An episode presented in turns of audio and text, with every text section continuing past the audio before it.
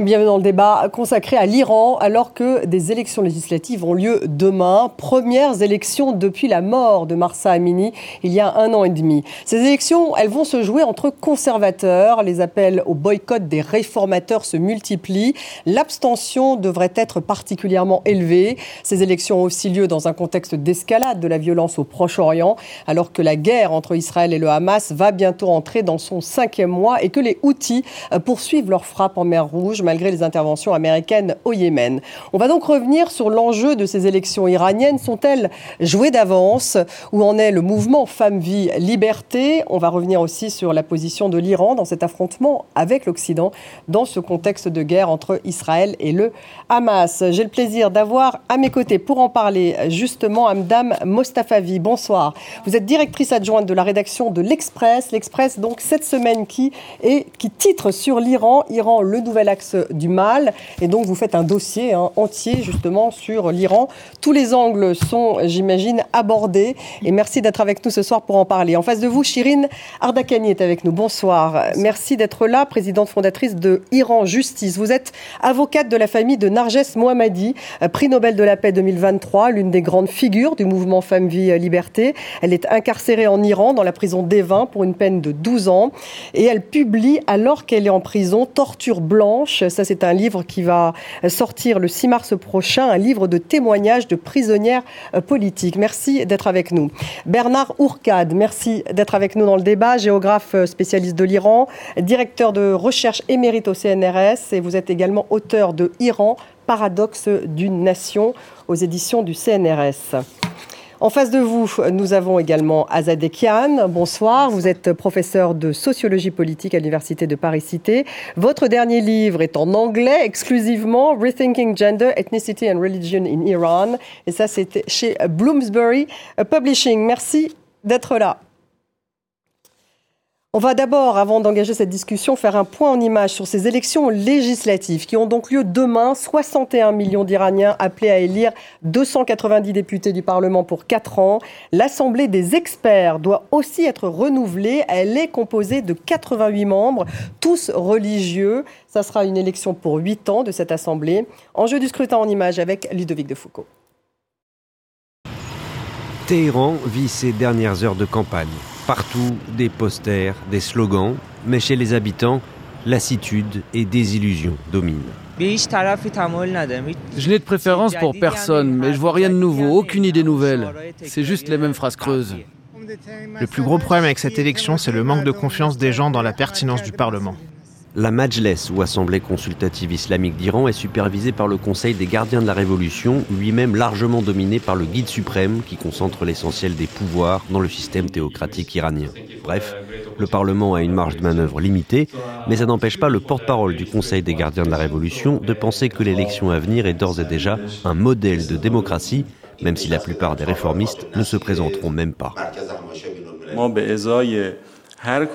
Pour chaque siège au Parlement, environ 52 personnes de différents partis et sensibilités politiques sont en compétition. Et la décision finale revient naturellement au peuple. Le nombre de candidates est six fois supérieur au nombre de sièges au Parlement, ce qui signifie que pour un siège, il y a environ six femmes en lice. Six femmes par siège peut-être, mais elles ne représentent que 12% des candidats déclarés. Parmi elles, Afifé Abedi, une des rares à évoquer les événements de 2022 déclenchés par la mort en détention de Massa Amini. Elle avait été arrêtée pour port du voile non réglementaire. Il faut aussi prendre en compte ceux que l'on ne voit pas et qui ont des habitudes, des goûts différents, qui s'habillent différemment. Si je suis élue députée, je serai leur représentante. Sur 290 sièges que compte l'Assemblée, 16 sont occupés par des femmes. Mais leur place dans la société iranienne n'est pas le seul enjeu de ce scrutin. L'économie, les sanctions occidentales, le programme nucléaire restent les thèmes principaux d'une élection qui devrait confirmer une tendance lourde, une participation qui ne cesse de chuter en même temps que la confiance des Iraniens dans leur représentation politique. Et on retrouve tout de suite notre correspondant à Téhéran, Siavosh Ghazi. Siavosh, euh, bonsoir. Est-ce qu'on peut dire que le seul suspense finalement est celui du taux d'abstention? Euh, c'est la, principale question et le principal euh, enjeu de cette élection euh, pour le pouvoir. selon un dernier sondage qui a été publié hier par l'agence ISPA, donc qui, est, qui est, une société assez sérieuse dans les sondages qui ont été menés ces dernières années, quelques 38,5% des électeurs sont décidés d'aller voter. Il y a également 7,5% des électeurs qui vont probablement participer à l'élection. Mais en revanche, sur le plan national, 32,5% des électeurs se disent certains de ne pas euh, aller voter donc demain. Euh, c'est un pourcentage assez important. Et surtout à Téhéran, il y a, euh, puisque la, la, la, compétition est plus politique, il y a seulement 23,5% des électeurs électeurs qui se disent certains d'aller voter, donc une, un taux euh, très bas. Traditionnellement à Téhéran, euh, les électeurs euh, ne votent pas en, grande masse et donc cela confirme donc cette tendance depuis plusieurs années euh, que les électeurs donc à ne vont pas participer massivement à, cette élection. L'enjeu c'est le contrôle du Parlement, mais aussi l'Assemblée des experts. Euh, comme vous l'avez dit, euh, cette assemblée donc est formée de 88 religieux et aura une tâche très importante puisque elle est en place pendant huit ans et devra choisir le successeur du guide suprême iranien, l'Ayatollah Ali Khamenei, qui est âgé de 85 ans. donc très probablement dans les prochaines années, cette assemblée va donc donc choisir le prochain guide suprême iranien. Merci Siavosh, Siavosh Ghazi, donc en direct de, de Téhéran. Amdam euh, Mostafavi, finalement, ces élections, à quoi servent-elles? Sont-elles jouées d'avance? Alors oui, comme enfin, elles servent, elles servent en tout cas pour le régime. C'est un régime qui est né d'une révolution, d'une révolution du peuple quand même, et donc c'est important le processus électoral dans la dans la mythologie, on va dire, euh, de la République islamique. Ça s'appelle la République islamique et ça doit jouer le rôle, en tout cas, d'une démocratie, euh, au moins euh, en apparence. En apparence, vous voilà. Dites, donc une mascarade en fait? C'est en, en, tout cas quelque chose auquel on a vu, il y a eu énormément d'élections et des taux d'abstention de plus en plus forts. Il y a toute une partie de, de la jeunesse qui ne se sent pas euh, représentée, et pas seulement la jeunesse, on a vu quand même le mouvement Femmes, Vie, Liberté qui a brassé euh, aussi plus largement. Donc, euh, et là, dans le cas précis des candidats, en tout cas du choix des candidats, alors d'un côté, on a c'est deux choses très, deux choses très différentes, mais l'Assemblée des experts, les candidats qui n'étaient pas. C'est déjà une assemblée que de religieux, donc c'est déjà assez particulier, et ces ces religieux ont été déjà présélectionnés, c'est-à-dire que c'était que des religieux déjà ultra-conservateurs. Et ensuite, dans le cas du Parlement, le Parlement a certes théoriquement le rôle de voter les lois, etc., mais ces lois peuvent après être aussi euh, invalidées ou, changées par euh, un conseil de validation. Donc, entre guillemets, ça n'a pas non plus un pouvoir extraordinaire. mais pourtant, justement, mesurer le taux d'abstention, c'est ça qui est important que le fait, alors justement, ce que disait Siavoche, c'est qu'à Téhéran, finalement, on ne vote pas. Donc ça reste un indicateur important. Non, écoutez, il n'y a pas que Téhéran, euh, la capitale, mais la province de Téhéran, la province d'Ispahan, euh, où le Kurdistan sont parmi les provinces qui historiquement euh, participent très peu, voire aux alentours de 20% aux élections législatives. Mais néanmoins, euh, les autres provinces qui faisaient quand même que, par exemple, lors des dernières législatives, taux était aux alentours de 40%, c'était euh, Charmal Bartiari, les Lor, c'était des Baluch qui, cette fois-ci, ne vont pas voter, ou en tout cas, s'ils votent, ça sera un, un, petit pourcentage. Pourquoi? Parce que ces gens ont participé au mouvement Femmes, Vie, Liberté, ont été massivement réprimés et que leur chef tribal ou leurs chefs religieux n'ont pas du tout appelé euh, à aller voter et donc les gens ne votent pas. Et de Baluchistan, par exemple, on a des informations euh, que j'ai reçues euh, il y a une heure que même les candidats, il y a quelques candidats qui ont vu même leur affiche arrachée, les gens ne vont pas aller voter.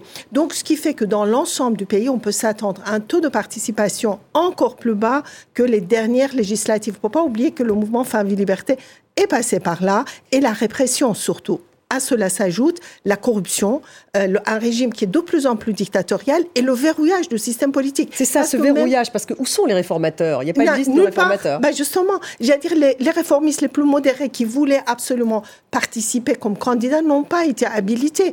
Le président Rouhani, qui était président jusqu'en 2021 et qui a été candidat aux élections pour l'Assemblée des experts, n'a pas été validé. Ça nous donne quand même des exemples assez patents pour montrer à quel point le champ politique est verrouillé et donc pourquoi les Iraniens iraient voter. Voter pour qui? Donc il n'y a que les gens du régime, les gens proches du régime, ceux qui ont vu, voient leur intérêt, si vous voulez, satisfait euh, par ce régime qui, euh, iront voter et pas les, électeurs iraniens. Chérine Ardakani, est-ce qu'effectivement le mouvement Femmes, Vie, Liberté, ça se voit aujourd'hui? Dans euh, le fait que les Iraniens ne vont pas voter. C'est ça C'est un impact direct de ce Oui, alors tout à fait. Moi, je pense que effectivement, ce que disait euh, Azadeh est tout à fait euh, juste. Le mouvement Femmes, Vie, Liberté est passé par là.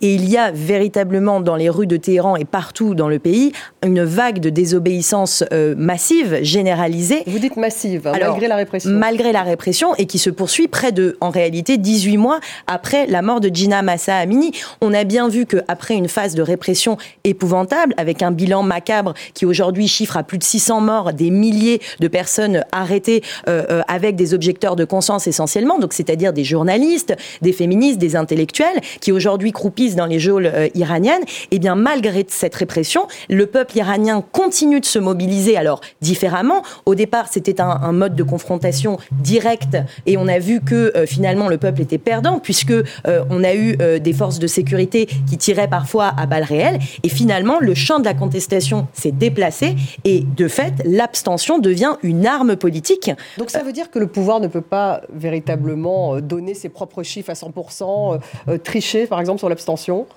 Alors, si, naturellement. dans, Bourrage des urnes fait partie de ce des urnes. depuis le, début jusqu'à aujourd'hui. mais euh, jusqu'à un certain point. Je, dirais, euh, je, je, je, pense qu'on a l'élection présidentielle de 2021 avant même le mouvement Femmes et Liberté, qui était, dont, dont le taux de participation était le plus bas. C'est-à-dire ça montre effectivement à quel point les Iraniens, les électeurs iraniens ne veulent plus de ce régime. Mais comment voulez-vous qu'ils qu'ils le disent C'est un chiffre qu'ils ne peuvent pas maquiller le régime ne maquille pas ces chiffres, par exemple bah, Bien sûr que si, ils ont tout à leur disposition pour Il y a eu tout un mouvement de contestation pour l'élection d'un président en 2009 qui n'était pas le président euh, bien sûr. Euh, Mahmoud Ahmadinejad quand il a été réélu. Ça a donné lieu à quand même une vague de protestation massive parce que, de toute évidence, le résultat n'était pas réaliste. Bernard regarde, mais oui. mais ce taux d'abstention reste quelque chose de significatif. Absolument. Et même si les chiffres sont euh, adaptés, on voit très bien la réalité. Euh, nous avons fait au CNRS, dans notre équipe de recherche, un atlas des élections depuis 1980 jusqu'à aujourd'hui. Les, les, élections, comme ça a été rappelé tout à l'heure, c'est une espèce de rituel de la République islamique. Ils sont très attachés à cela, c'est un rituel. Un certain, certaines fois, c'était vraiment un, un, un, débat. Il y avait des gens qui étaient candidats, qui ont été battus, d'autres qui ont été reçus, avec surprise. Et souvent, l'élection iranienne était une surprise. Depuis un certain temps, il n'y a plus de surprise. Parce que l'essentiel pour le système, c'est de sauver le régime. Ce n'est pas de le faire fonctionner, c'est de sauver le régime. La priorité est là. Donc, on respecte le rite. Comme le, c'était dit tout à l'heure, il y a 52 candidats pour un poste. C'est magnifique. L'Iran est un grand pays démocratique. Sauf qu'on a éliminé tous les candidats qui n'étaient pas conformes. Et donc, c'est ça le problème qu'il y a aujourd'hui, avec finalement un système qui se rétrécit de plus en plus. Euh, les réformateurs ont été éliminés par Trump qui finalement, en ayant cassé l'accord sur le nucléaire, a marginalisé tous ceux qui essayaient de faire des réformes, et donc c'est terminé. Et donc maintenant, on a un régime qui se rétrécit, mais qui est prêt aussi, aussi une bombe atomique, c'est quand le noyau explose. On est au noyau maintenant, est-ce qu'il va exploser? C'est la grande question.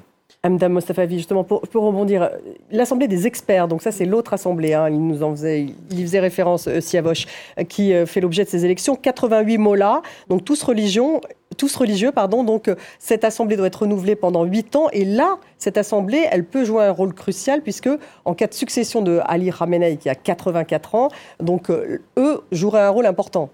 Oui, alors il faut rappeler que. Donc, qui sont-ils d'ailleurs Depuis le début de la République islamique, qui a 45 ans, euh, il y a eu en fait deux guides suprêmes, puisqu'il y a eu l'ayatollah Khomeini, qui était le fondateur de la République islamique, et quand il est mort en 89, lui a succédé Ali Khamenei, qui était très proche de lui.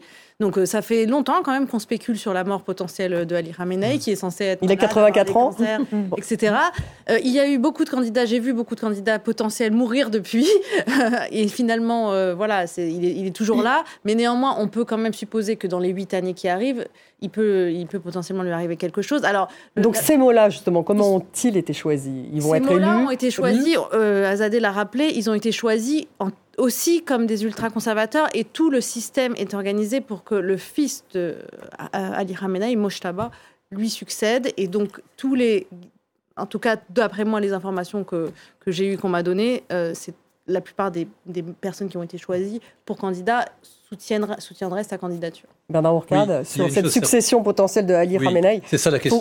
Il faut, d'ailleurs rappeler que c'est lui qui détient tout de même le pouvoir fondamental en Iran. Le pouvoir beaucoup suprême. Plus que le pouvoir suprême, beaucoup plus que l'Assemblée. Euh, on a constaté avec le mouvement des femmes au printemps qu'il n'a pas tous les pouvoirs. Il ne maîtrise pas toute la situation. Et même dans son propre camp, il y a des divergences extrêmement fortes. Et ce qu'il faut voir aujourd'hui, l'Assemblée des experts, ce sont des religieux d'un côté ou de l'autre, mais des nuances. Ce pas eux qui vont choisir le futur guide. Ils vont voter pour quelqu'un, mais qui aurait été déterminé par un rapport de force extérieure. On dira, vous votez pour monsieur Untel. Qui dira, vous votez pour un tel C'est la grande question. Et ces élections législatives vont peut-être montrer comment, dans le camp conservateur, quelles sont les forces et les sous-forces qu'il y a pour voir qui va être le plus fort pour essayer de proposer le futur guide euh, dans un, deux, trois ou cinq ans. Un mot, mais je ne pense pas qu'on peut continuer cette conversation sans évoquer les gardiens de la Révolution qui sont au centre aussi. Les gardiens de la Révolution, c'est l'armée parallèle du régime, l'armée idéologique en fait, qui est très, qui est essentielle et qui justement est proche du fils du guide suprême et qui aura un rôle majeur dans le choix justement de ce candidat.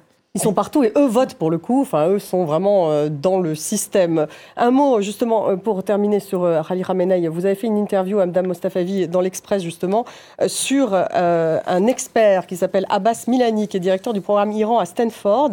Et il dit, lui, la domination de l'islam sur le monde est arrivée pour Ali Khamenei. Donc il y a une idéologie du côté d'Ali Khamenei qui dit que c'est l'islam qui gagne, que la domination de l'islam sur le monde est arrivée. Ce, n'est que la théorie de toute façon de la République islamique et de même de ce qu'on a, enfin de l'idéologie qui est que, en gros, l'histoire en fait va dans le sens de l'avènement de l'islam et c'est comme ça qu'il pense le monde et c'est on a, voilà, on a voulu montrer que s'il y a c'est cette lecture là du monde hmm. qui anime euh, le, le guide suprême aujourd'hui en Iran. Donc il y a une idéologie cohérente du côté euh, justement du guide suprême bah, Absolument. Hein, il y a une idéologie anti-américaine, euh, idéologie de l'islamisation. En fait, c'est une idéologie qu'on voit dès le début de la révolution, sauf qu'un certain nombre d'autres dirigeants iraniens, comme Rafsanjani par exemple, puis Khatami, euh, voire même Rouhani, se sont rendus compte que c'est une idéologie vouée à l'échec.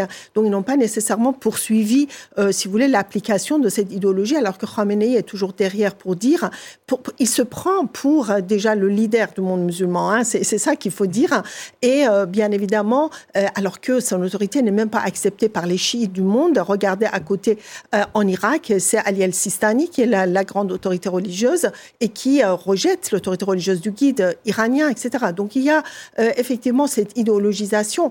Et donc aussi l'anti-américanisme du régime, je pense, est une idéologie. Ça n'est pas une stratégie, c'est une idéologie tant que Khamenei, et pas seulement Khamenei, sa maison euh, ce qu'on appelle la maison du guide est au pouvoir, c'est-à-dire 5000 personnes autour de lui mmh. partagent tant bien que mal cette même idéologie. Donc, euh, vous voyez que avec la succession d'un autre guide, ça ne va pas changer grand-chose. Mmh. Sauf que le, fait est que les Iraniens rejettent l'ensemble du régime mmh. sans ou avec le guide. Un mot justement sur le, mouvement Femme-Vie euh, Liberté, euh, Chirine Ardakani, puisque vous représentez justement Narges euh, Mohammadi, donc le redit prix Nobel de la paix 2023. Elle n'a pas pu se déplacer, bien sûr, pour récupérer son prix, qui sort de ce, ce livre de témoignages, Torture blanche. Ce livre, d'ailleurs, est-ce une sorte de mouvement de résistance? Alors évidemment que euh, ce livre témoignage donc qui a été fait euh, lors d'une permission de Narges Mohammadi puisque euh, donc on le rappelle hein, c'est une militante des droits humains qui s'est battue contre la peine de mort qui a été d'ailleurs massivement utilisée l'année passée un record hein, de pendaison plus de 600 pour la seule année 2023 qui a été marqué par comme arme en fait pour mater la dissidence hein, parce que c'est aussi ça le régime de la République islamique. C'est un régime qui s'emploie depuis en réalité son origine à utiliser cette peine de mort pour disqualifier quiconque politiquement, en réalité, euh, est un opposant. Et donc Narges Mohammadi, lors d'une permission, puisqu'elle a alterné en réalité euh, la détention pour ses combats, eh bien, a pu recueillir le témoignage de l'ensemble des prisonniers euh, d'opinion qui ont livré leur témoignage sur ce que c'était que la torture blanche. La torture blanche, c'est les séquelles invisibles que laisse en réalité l'isolement en détention, la privation de ses proches, le fait de ne pas pouvoir être visité par son avocat et finalement le fait d'être dans des cellules euh, de 3 mètres carrés avec un certain nombre d'humiliations. Euh, et c'est les séquelles finalement que vont en garder euh, les prisonniers politiques. Donc c'est un acte de résistance en fait. C'est évidemment. Et elle parvient tout de même parce qu'elle voulait retourner en Iran. Son mari et ses enfants sont à Paris, n'est-ce pas? Alors, elle n'a jamais quitté euh, l'Iran et euh, c'est d'ailleurs euh, ce qui elle fait. n'a jamais quitté l'Iran. Elle n'a jamais quitté l'Iran et je crois que c'est ce qui fait aussi la singularité finalement des prisonnières politiques. Et, ce n'est pas seulement Narges Mohammadi. On a un certain nombre de grandes prisonnières politiques qui se sont justement illustrées par le fait qu'elles souhaitaient être au combat en Iran et que finalement l'exil, quand évidemment il est toujours subi, mais que l'exil c'est aussi se couper d'une partie de ce que c'est que la résistance en Iran. Et tant qu'elles le pourront, eh bien elles resteront euh, aux côtés de ceux qui se battent, y compris dans les prisons iraniennes. Madame Mostafavi, oui. On a beaucoup parlé de Alexei Navalny récemment et je Précisément. pense que les prisons iraniennes sont remplies d'autres Alexei Navalny et notamment de femmes, de combattantes. Ce sont les mêmes méthodes, en fait, vous feriez un parallèle entre ce qui se passe en Russie et ce qui se passe en Iran? En tout cas, euh, en termes d'idéologie et de façon de gérer la population, il y a énormément de parallèles qui peuvent être faits entre la Russie d'aujourd'hui, de Poutine, et l'Iran de, de, de Khamenei. Oui, je crois que le livre qui va paraître montre une réalité que l'on connaît hélas depuis 45 ans en Iran. Une anecdote, un ami qui, a été passé quelques mois dans une de ces cellules avec la lumière qui est en permanence, et me dit la cellule faisait 1m80. Il me dit, moi j'avais 1m70, je pouvais tenir allongé. Il me dit, toi tu fais plus de 1m80. Je pense aux gens qui font plus de 1m80 dans une telle cellule. C'est un on ne pouvait plus étendre les jambes. Et donc, euh, ce genre de choses, c'est bien connu. Et donc, un livre, maintenant, à une certaine audience, rappelle ces, vérités. C'est hélas euh, utile. Torture blanche, utile. Azadekian. Oui. Euh, je dirais bah, utile, ça n'est plus utile pour le régime parce que la, preuve en est que vous avez de, de, nombreux prisonniers, prisonniers politiques qui ont été torturés de cette façon-là, voire physiquement. Vous, vous avez 40, au moins 47 jeunes femmes qui ont été violées euh, issus du mouvement Femmes et Liberté, qui ont été violées. Plusieurs se sont même suicidées après la libération. Et pourtant, la résistance continue. Donc, en fait, ce sont effectivement des tortures hein, euh, physiques ou blanches, euh, etc., mais qui sont exercées sur les prisonniers politiques afin d'intimider, si vous voulez, les contestataires. Mais ça ne fonctionne pas. Et je pense que Narges Mohammadi, Nasrin Sotoudeh et j'en passe et d'autres, et la liste est longue, sont là pour nous le démontrer. Mmh. Mais justement, Chérine Ardakani, qu'est-ce qu'elle vous disent Est-ce qu'elle vous dit? Elle continue à lutter Elle continue à croire qu'il va y avoir un changement? Alors, justement, c'est intéressant. D'ailleurs, vos confrères du Monde demain mettent en une euh, le message de Narges Mohammadi qui dit Le peuple iranien a tourné euh, la page du régime islamique. Et en réalité, quand ces prisonnières politiques euh, disent ça, ça ne veut pas dire que c'est la révolution demain. Ça ne veut pas dire que le, le régime islamique, qui est quand même un régime qui est assez audacieux dans sa manière finalement de réprimer, ça fait 45 ans qu'il est là ça veut bien dire qu'effectivement, il a un arsenal à sa disposition qui est là pour casser en réalité la dissidence. Ce qu'elles disent en réalité, c'est qu'il y a eu une révolution culturelle qui s'est faite dans les mentalités. Ce que dit Sépidé Golian, qui est une journaliste incarcérée à Evin, c'est la génération euh, femme vie liberté ne euh, rentrera plus dans le jeu de la mascarade de la République islamique. Et d'ailleurs, elle s'érige contre la pensée despotique. C'est véritablement un mouvement culturel plus large, euh, finalement, qui fait que ce régime n'est plus légitime politiquement aux yeux de la majorité de la population. Euh, mais Bernard Rouquard, que se passe-t-il du côté du régime iranien face à un mouvement culturel? Vous veniez d'expliquer justement qu'il était de plus en plus verrouillé, ce régime. Exactement. Euh, Ali Ramenei disait que c'est le triomphe de l'islam. C'est exactement le contraire. On constate l'échec de l'islam politique actuellement. Et donc, il est un peu à, essayer de dire non, non, j'ai réussi, j'ai réussi, parce que 40 ans de sa vie, il a finalement échoué. Parce qu'effectivement, les populations, il n'y a pas qu'en Iran, hein, disent l'islam, nous respectons l'islam comme religion, mais l'islam qui règle la vie politique et le détail de la vie des gens, c'est pas acceptable. Et donc, on est à cette phase très intéressante ou dramatique en Iran, d'un pays qui a fait 45 ans de république islamique, de régime politique. C'est le seul pays moderne, souhaité développer. Voyons le résultat. Et aujourd'hui, je suis toujours un peu pessimiste en disant femme, vie, liberté, les Iraniens sont contre le régime. Ça, on est d'accord. Mais comment faire euh, éclater le noyau dur? Et aujourd'hui, on est face à un noyau très dur qui est en pleine, avec des amis de 45 ans, qui se connaissent bien, qui savent toutes les atrocités qu'ont commis les uns et les autres. Et ce noyau dur peut être extrêmement dur pour la société, parce qu'ils ne vont pas se tuer entre eux mais ils vont euh, prendre des gens en otage dans la société pour être encore plus radicaux les uns que les autres et en se combattant, se combattre dans le champ de la société iranienne. Et donc on peut avoir maintenant, après ces élections, cette bataille à l'intérieur du noyau dont les victimes seront peut-être les Iraniens. Donc il, y aura une sorte, il peut y avoir une sorte d'explosion du système au sein justement de ce noyau dur. Ça serait ça, euh, En fait, euh, il faut quand même se rendre compte qu'il y avait évidemment un certain nombre de personnes qui, qui, bénéficient du fait que ce régime existe. Donc certains le défendent pour des raisons idéologiques, certains le défendent pour des raisons financière, parce qu'on parlait des gardiens de la Révolution, ils ont énormément de, ils ont quasiment la main sur toutes les entreprises majeures du pays, donc il y avait évidemment beaucoup de corruption, beaucoup de détournements, donc il y a eu des raisons financières légitimes à soutenir le enfin légitimes pour eux à soutenir le régime, et ensuite il y en a qui ont des raisons existentielles, mmh. qui occupent des emplois, qui occupent qui, des voilà, qui pensent que si euh, le régime tombe, eh bien, euh, ils, perdront leurs avantages. Donc c'est aussi euh, le paradoxe, mais je pense qu'on l'a évoqué, il y, a une fracture générationnelle et il y a en fait la démographie fait que, que au bout d'un moment, cette nouvelle génération qui a envie de qui ne croit plus justement à cette idéologie voilà, on ne sait pas si ça ne se fera pas en deux jours, mais voilà, la population iranienne est jeune, elle est connectée, elle est ouverte, elle a envie, elle connaît le monde. Et, aujourd'hui, le tabou, le tabou du voile, qui était quand même très important, qui était constitutif de l'idée de ce que qu'était la République islamique, ce tabou, il est tombé. Il est tombé dans l'esprit. Euh, c'est-à-dire qu'aujourd'hui, quand on parle du voile à Zadekian, les femmes peuvent tout à fait ne plus le porter, mais il y a tout de même, vous dites, un gap de génération, là, non Probablement entre les bah, jeunes filles. Elles sont, obligées de le porter. Mais... Il y a la loi encore et euh, elles sont toujours arrêtées, malmenées. Euh, euh, c'est pas, c'est la résistance de ne pas porter le voile. C'est une résistance. D'ailleurs, pas que les jeunes femmes. Elle touche les jeunes ou pas? Les jeunes femmes en particulier. Les jeunes femmes en particulier. Mais pourquoi? Parce que la population iranienne est relativement jeune par rapport à la population française. Mais sinon, il y a aussi des femmes moins, moins jeunes qui refusent aussi de porter le voile. Donc c'est ça qui serait nouveau. les conséquences. Donc, euh, ce qui veut dire effectivement, est-ce que le voile est le, symbole idéologique du régime en refusant de le porter ou de le, ou de le mal porter, euh, ben, on est en train de, dire au régime, je ne veux pas de ton idéologie, je ne te veux pas. C'est-à-dire que euh, je voudrais dire aussi qu'il y a récemment un sondage très intéressant en mmh. secret qui, en fait, dont les résultats sont quand même gardés secrets, mais ont été révélés récemment.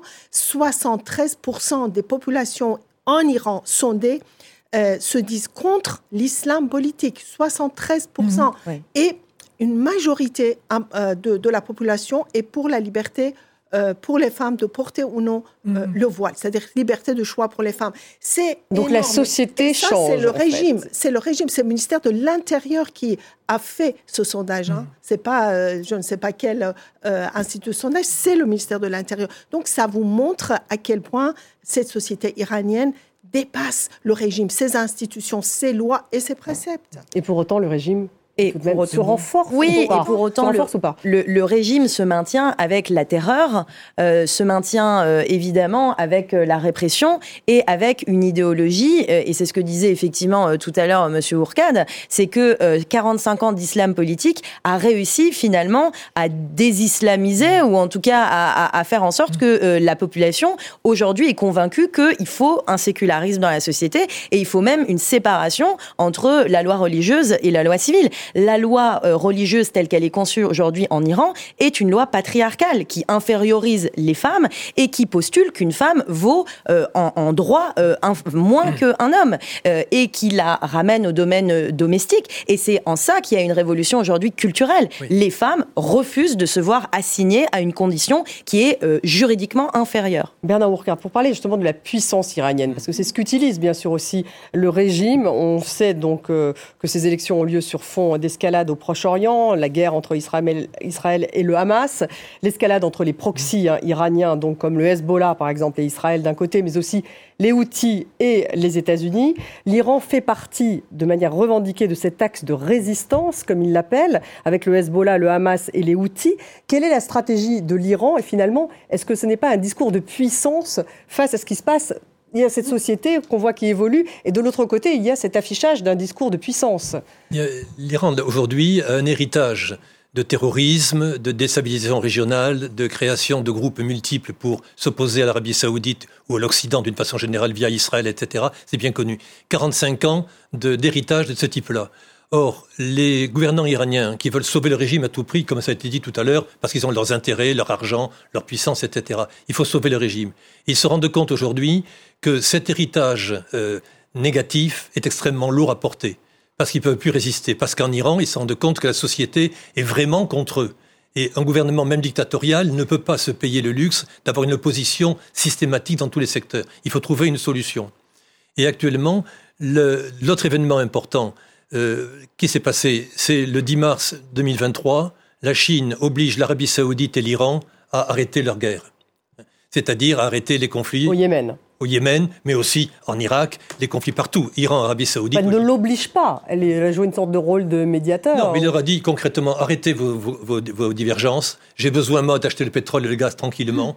Et donc, il y a une volonté de l'Iran aujourd'hui d'intégrer les BRICS, c'est-à-dire d'être un, pays sérieux, tiers-mondiste, avec des pays extrêmement honorables. Oui, mais est-ce qu'elle ne réussit pas cela, justement? C'est ça l'enjeu. Et aujourd'hui, la division, elle est là aujourd'hui, entre un certain nombre de gens en Iran, y compris les gardiens de la révolution, qui sont, qui sont partout, donc il y, en a, de tous les côtés, qui disent, pour sauver la République islamique, il est important d'arrêter ces, ces guerres terroristes, cet axe du mal parce que ça nous a mené aujourd'hui à avoir 80% de la population contre nous et on ne tient plus. On ne tiendra pas encore 50 ans. Donc, soyons, trouvons un accord avec les Saoudiens, avec les Chinois, à terme avec les Américains, avec Israël, pour trouver un modus vivendi. Certains pensent ça en disant c'est vital. D'autres disent absolument pas il faut absolument continuer la guerre contre Israël, contre les États-Unis et contre les femmes. Ce fameux axe du mal. on, voit, on, voit quand même on, voit, quand même depuis le 7 octobre, justement, et c'est ce qu'on a voulu souligner euh, dans, notre dossier aussi cette semaine euh, avec ce titre, c'est qu'en fait, depuis le 7 octobre, les tendances, justement, euh, qui veut étendre la guerre dans la région, euh, clairement, enfin pour nous, à, gagner parce que euh, évidemment le but, le but, euh, l'Iran a très peur évidemment d'une guerre sur son sol. Donc l'idée, c'est de, de, tout faire. La multiplication de ces États affiliés, de ces groupes affiliés, c'est faire en sorte que la guerre se passe partout, sauf chez eux. Donc aujourd'hui, on voit bien que les États-Unis ne veulent pas non plus se laisser entraîner dans une guerre. Ils sont très frileux sur l'idée d'avoir une guerre avec, avec l'Iran à tel point que, alors que tous les groupes affiliés euh, à l'Iran harcèlent euh, les soldats américains, on a vu en Jordanie, on l'a vu en Syrie, on a vu en Irak, les Américains hésitent sur la façon de riposter parce qu'ils ne veulent pas justement se laisser entraîner dans le conflit. Mais ça, ça fait partie de la stratégie iranienne, de se dire, on, voilà, ils sont, ils sont présents partout, ce qui les rend un un peu inattaquable aussi. ils sont présents partout, mais c'est vrai que d'après le New York Times et, euh, le Washington Post, euh, l'Iran essaye de contenir cette escalade avec les Américains, en tout cas en Irak et en Syrie. Tout à fait. Écoutez, quand on parle des proxys du régime, je pense que euh, Hashtel Shabi et Kataeb Hezbollah, c'est-à-dire les groupes de proxys, sont des vrais proxys dans le sens où ils obéissent aux ordres venus du régime islamique. En revanche, les Roussis ont leur propre agenda national. Le Hezbollah libanais a euh, son propre agenda national. Ils ne sont pas à l'ordre de l'Iran, même s'ils profitent à la fois financièrement, militairement, etc., de euh, régime islamique. Et donc, euh, le régime a effectivement pu faire pression sur Qatar et Hezbollah et Hashd al-Shabi iraqien de ne plus attaquer les, les, bases américaines et les soldats américain. Pourquoi? Parce que justement, vous savez que Biden avait fermé les yeux sur la vente de pétrole iranien, alors même que les sanctions états-uniennes contre euh, euh, le pétrole iranien continuent. Euh, au dire des dirigeants iraniens eux-mêmes, cette année, par exemple, ils ont vendu pas loin de 2 millions de barils de pétrole, alors que les sanctions sont là. Il y a encore deux ans, ils ne vendaient que 300 000. Mais donc ça, c'est du contournement de sanctions. Enfin, parce Non, non, pas du tout. C'est-à-dire que les Américains savent pertinemment comment ils contournent. Même si moi, je, le sais, c'est que les Américains le savent aussi, sauf qu'ils ont fermé les yeux. Et en fait, en contrepartie, les Iraniens, c'était, enfin, le régime islamique, s'était euh, promis, enfin, avait, promis de ne pas, euh, de contrôler ces groupes de proxy. Ça n'a pas été le cas. Et donc, euh, parce que, comme Bernard Urcade l'a expliqué, il y a aussi des dissensions au sein des gardiens de la Révolution, au sein de l'armée Al-Quds, etc., la branche extérieure des gardiens. Donc, ce qui a fait que récemment, les États-Unis ont dit, OK, vous n'avez pas respecté le pacte, on va imposer de nouvelles sanctions. Et c'est là que les Iraniens ont dit non, non, non, non, attendez, on va les calmer. ils sont en train de les calmer. Mais leurs aussi, de Yémen, n'ont pas écouté euh, Parce que les, les outils ont leur propre agenda. Euh, voilà. Ardakani, euh, sur cette question. Oui, alors sur, cette question, moi je crois qu'il y a un grand absent. Je suis avocate, je fais évidemment des droits humains. La question, c'est que fait la communauté internationale dans la diplomatie des droits humains? Parce que finalement, ce que disaient effectivement mes collègues, c'est que on a une diplomatie du rapport de force violent, du chaos, de déstabilisation de l'ordre mondial par l'Iran. C'est quand même assez reconnu par toute la communauté internationale. Et néanmoins, le rapport de force et du côté de l'Iran. Et moi, je pose la question et les droits humains dans tout ça. C'est-à-dire que quand vous dites que le rapport de force est du côté, bah, c'est-à-dire qu'il reste à la table globalement quand même comme interlocuteur. on, on compte d'ailleurs même sur l'Iran pour faire d'une certaine manière l'intermédiaire. Et on l'a dit tout à l'heure, manifestement, pour venir justement endiguer la situation pour pas trop que ça dégénère, ça veut donc dire que l'Iran a les cartes en main dans la région et qu'il est vu comme un interlocuteur. Je termine peut-être là-dessus. Il y a quand même, à l'heure où on se parle, un Conseil des droits de l'homme euh, en marge à l'ONU, euh, où euh, le 18 mars prochain, les experts d'une mission d'établissement des faits, donc d'une mission indépendante de l'ONU, va rendre ses conclusions sur des possibles crimes contre l'humanité commis par les Iraniens. Et ça, au banc des nations, devant l'intégralité des représentations nationales. Qu'est-ce qu'il faudrait faire? La communauté internationale, elle doit alourdir encore les sanctions? Eh ben, Donc la question, c'est de savoir à quel, en fait, jusqu'où on va. On a un interlocuteur politique qui est euh, désigné comme étant un déstabilisateur euh, euh, de l'ordre mondial, et tout à la fois, on le met au banc des accusés en matière de violation grave des droits humains. Et je crois que ça ramène finalement à l'incapacité aujourd'hui de la communauté internationale de sanctionner les criminels de guerre et tous ceux qui ne respectent pas les droits humains. On le voit avec l'Iran, on le voit avec Poutine, et finalement, on le voit avec tous les régimes qui commettent des violations graves des droits humains. Bernard Ourcade, vous parliez justement de division au sein donc, du camp, au sein du régime iranien. Il y avait eu des échanges euh, avant justement le début de la guerre entre, entre le Hamas et Israël. Il y avait des échanges de prisonniers américains en Iran il y avait eu également un transfert, contre un transfert de 6 milliards de dollars de revenus pétroliers iraniens. Donc on avait l'impression qu'il y avait une, forme de détente, effectivement, entre les États-Unis et l'Iran. Est-ce qu'on peut dire qu'aujourd'hui, ce n'est tout de même plus le cas depuis justement cette guerre? les, efforts de, détente, ce que disait Zadekian sur le fait que l'Iran s'est engagé à ne pas attaquer les bases américaines, ces échanges ont toujours existé. Mais aujourd'hui, la, la guerre de Gaza met le feu à tout cela, fait exploser tout cela. Et on a constaté que l'Iran qui, était, avait une tradition d'agressivité à n'en plus finir. C'est que cette agressivité peut se retourner contre l'Iran tout de suite.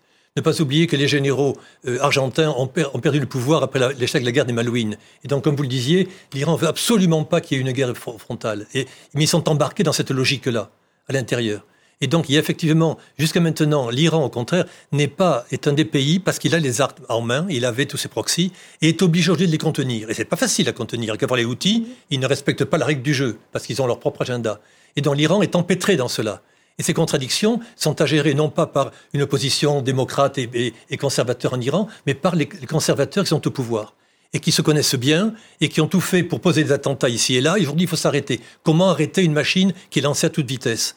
Ils sont confrontés à cela. C'est pour cela que la question de, à cette élection, de savoir quels sont les ingrédients éventuels qui peuvent faire exploser le noyau, c'est une question qui se pose. C'est la seule question que je me pose. Et quels sont-ils, ces ingrédients, selon vous Les ingrédients, un certain nombre de gens qui, effectivement, ils sont tous gardiens de la Révolution, de toute façon, hein, mais un certain nombre de gens qui disent il faut privilégier les notions nationales, l'Iran comme un grand pays puissance régionale. Et, ils sont où, et pour cela, ils sont où ces gens juste terminer, je vous fais réagir C'est un peu, disons, les technocrates du, du genre de euh, Ils ont été éliminés, tu le sais très bien. Larijani n'a pas reçu l'habilitation la, dernière fois pour participer à la présidentielle. Bah Qu'est-ce qu'ils pourront faire Mais ils sont des personnages importants qui peuvent contribuer à l'éclatement du noyau.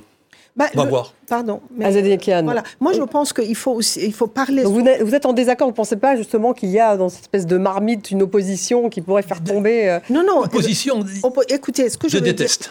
Ils se détestent. Non, non. je, pense que ce qu'on voit, le signe et les signaux envoyés, c'est le verrouillage, comme je l'ai dit, du système davantage, hein, davantage de verrouillage. C'était déjà verrouillé. De sorte que même les conservateurs dits modérés, comme Larijani, justement, mm. ancien président du Parlement, comme euh, euh, le, le, Rouhani, euh, l'ancien mm. président, n'ont pas été habilités. Ce qui veut dire quoi? Vous restez en dehors de ce système et donc vous pouvez, à la rigueur, jouer le rôle des opposants, mais si si vous parlez trop, on va ah vous emprisonner aussi. Et donc, le, euh, le noyau dur aujourd'hui est constitué des durs qui se maintiennent par la barbichette. Et donc, il n'y a que la pression de la société. Et euh, moi, je vais dans le sens aussi de Chirine pour dire société, communautaire internationale, en tout cas ceux qui prétendent euh, défendre les valeurs de la démocratie, valeurs d'égalité homme-femme, valeurs de laïcité, qui doivent soutenir cette population iranienne qui est en train de se battre pour les mêmes valeurs. Hmm. Euh, euh, Mais comment, comment, Azadikian comment, comment, On va vous dire comment? On a, euh, je, vous laisse la parole, Chirine, et après je... alors, sur comment Je vais prendre un exemple très concret. Euh, le, en avril prochain, euh, justement, le Conseil euh, des droits de l'homme de l'ONU, euh, dans lequel il y a des représentations permanentes de tous les États, vont devoir voter sur renouveler ou non la mission euh, d'inspection indépendante de l'ONU pour savoir si on, on, continue les investigations sur les possibles crimes contre l'humanité. Bon, il y a un certain nombre d'États d'ores et déjà, dont parfois des États occidentaux. L'Allemagne a revu sa position, par exemple, mais on dit non, non, c'est bon, on va pas voter en faveur du renouvellement Bon, bah là, typiquement, c'est quand même euh, assez inquiétant. Parce qu'on se dit, mais attendez, il y a mais des ça suspicions. Pas, ce n'est pas une portée symbolique, ça. Ah bah non, euh, une, une commission de, internationale qui enquête sur des possibles crimes contre l'humanité, euh, la logique, euh, la suite logique, c'est de traduire les auteurs de ces exactions devant une cour pénale internationale, possiblement. Alors effectivement, la question de la lutte contre l'impunité peut interroger quand on sait que par exemple Poutine a un mandat d'arrêt international, mais qui continue effectivement sa guerre en, en toute voilà tranquillement effectivement, là, ça pose du coup la question de l'effectivité euh, du droit international. Mais justement, ça, ce serait intéressant d'avoir ce débat, de se dire, mais comment ça se fait que la moitié du monde euh, est en, guerre et qu'à aucun moment on se pose la question de la lutte contre l'impunité par le droit et par le respect du droit international? C'est quand même assez intéressant que personne ne, ne finalement ne s'interroge sur ce que ça signifie. Un mot sur le programme nucléaire, hein, puisqu'on parlait euh, justement Est-ce que je peux de juste ajouter quelque chose oui, mais on a plus beaucoup de temps. Allez-y, C'est de, geler, de geler les avoirs euh, des tenants du régime, 5000 personnes, on a la liste mmh. de 5000 personnes des tenants du régime et leurs familles qui se trouvent en Europe, aux États-Unis, au Canada. Il faut geler leurs avoirs. Ce n'est pas déjà le cas, Azadekian Non, c'est absolument pas le cas. C'est tout, une fois par mois ou tous les deux mois, les Américains donnent un nom pour dire on leur donne pas le visa pour venir aux États-Unis. Merci, c'est vraiment très gentil, mais Donc faut pour vous, il faut être plus... Et on nous dit, non, on a posé la question, on nous dit quoi? On nous dit mais ça c'est pas possible parce qu'il nous faut des lois, etc. Bah, votez, votez des lois, votez des lois. Le... Ça, par exemple, ça va être très efficace pour euh, euh, davantage fragiliser les tournants du régime et aussi augmenter la dissension en leur sein, parce que ce sont des gens aussi qui sont hyper corrompus. Oui. Je, je, pense que ça, c'est aussi l'une des choses que la communauté internationale, que l'Europe et les États-Unis et le Canada peuvent faire, mais ils ne le font pas. Amna Mostafavi. Alors sur ce programme nucléaire iranien, donc on sait que Trump était sorti des accords de Vienne, hein, ça c'était euh, en 2015, et depuis enfin, les accords étaient en 2015 et Trump. Et les accords étaient en 2015, il est sorti pardon euh, euh, lorsqu'il a pris euh, lorsqu'il était président des États-Unis. Et selon l'AIEA, Téhéran a fortement augmenté ces derniers mois son stock d'uranium enrichi. Les stocks s'élèvent à plus de 27 fois la limite autorisée par l'accord international de Vienne justement de 2015, un accord qu'on peut dire caduque Point d'interrogation. En tout cas, l'Iran dispose de suffisamment de matière pour fabriquer plusieurs bombes atomiques. Ça, ce sont les conclusions de l'AIEA. Oui, alors ils ne sont pas, ils sont pas non plus euh, la semaine prochaine. Hein, mais ce qui est sûr, c'est qu'on n'a plus de visibilité en fait, parce que depuis la, le fait d'être sorti de l'accord, il n'y a pas, les inspections se font de, de, au compte-goutte. Enfin, ils ont beaucoup plus de capacité et surtout, ils ont la capacité de, de, de garder euh, tout le monde dans le noir pour pour justement avoir un levier de négociation. Et, c'est d'ailleurs, je pense, une partie des raisons pour lesquelles les gardiens de la Révolution euh, ne sont pas sur la liste des organisations terroristes en Europe, pour laquelle les avoirs euh, ne sont pas gelés, parce que les Européens, les Occidentaux, à tort ou à raison, veulent garder un levier de négociation euh, avec, euh, avec l'Iran en se disant qu'il ne veut pas se réveiller un matin avec la bombe atomique dans la région. Bernard Bourcade. Oui, le, Trump dans Parce qu'évidemment, le discours iranien, de, du régime iranien sur cette question euh, de, du nucléaire est un peu ambigu. Il nie d'ailleurs vouloir construire mmh. la bombe, mais il y a des politiques, en revanche, tout de même en Iran, qui sont, eux, sont beaucoup plus alarmants. Donc, oui, qu'en est-il en fait? L'Iran veut être sur le seuil. Une bombe atomique, ça coûte cher politiquement. Si vous êtes un pays doté d'armes nucléaires, c'est très compliqué.